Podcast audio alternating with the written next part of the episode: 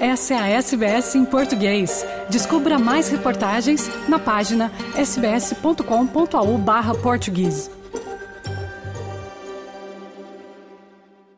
Boa tarde a todos. Estamos então a fechar o ano civil de 2022, abrindo já o de 2023. E o novo ano desportivo aqui eh, começou com duas eh, incógnitas. Desde logo a do desempenho de Cristiano Ronaldo, por diversas vezes apontado aos sauditas do Al Nasser, aquela que foi a estrela maior do futebol português na última década e meia, vai apagar-se do firmamento internacional ao se refugiar num campeonato de menor expressão? Será esta a pergunta.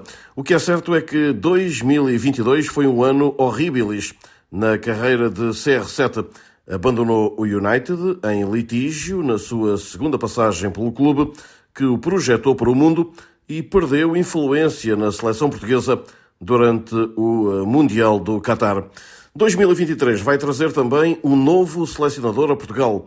Fernando Santos rescindiu com a Federação Portuguesa de Futebol após o Campeonato do Mundo e agora será outro eh, timoneiro a conduzir a equipa das esquinas nos próximos eh, compromissos visando sobretudo o apuramento para o Europeu de 2024 na Alemanha.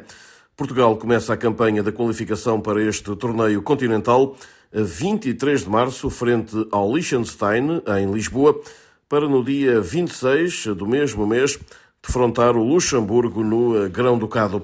Por se tratarem de adversários teoricamente acessíveis, até há a possibilidade de no banco luso estar um treinador interino antes do definitivo assumir o cargo. E esse nome é José Mourinho, convidado a trocar os italianos da Roma pelo lugar de selecionador português.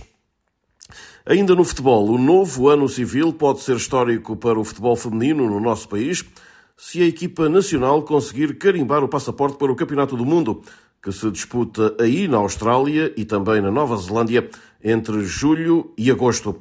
A 22 de fevereiro próximo se saberá se Portugal, no play-off intercontinental, consegue esse feito de estar no torneio FIFA de 2023. Para tal, a equipa das esquinas terá de ultrapassar na última etapa Camarões ou Tailândia, que se encontram quatro dias antes.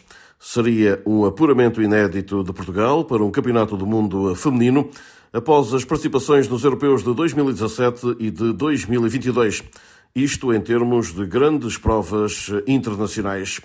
Entre outros eventos, como a final A4 da Taça da Liga, na segunda quinzena de janeiro, com Porto, Sporting, Académico de Viseu e Aroca, 2023 vai dar-nos a conhecer a nova vida daquele que tem sido o grande protagonista no desporto motorizado lá fora para Portugal, Miguel Oliveira.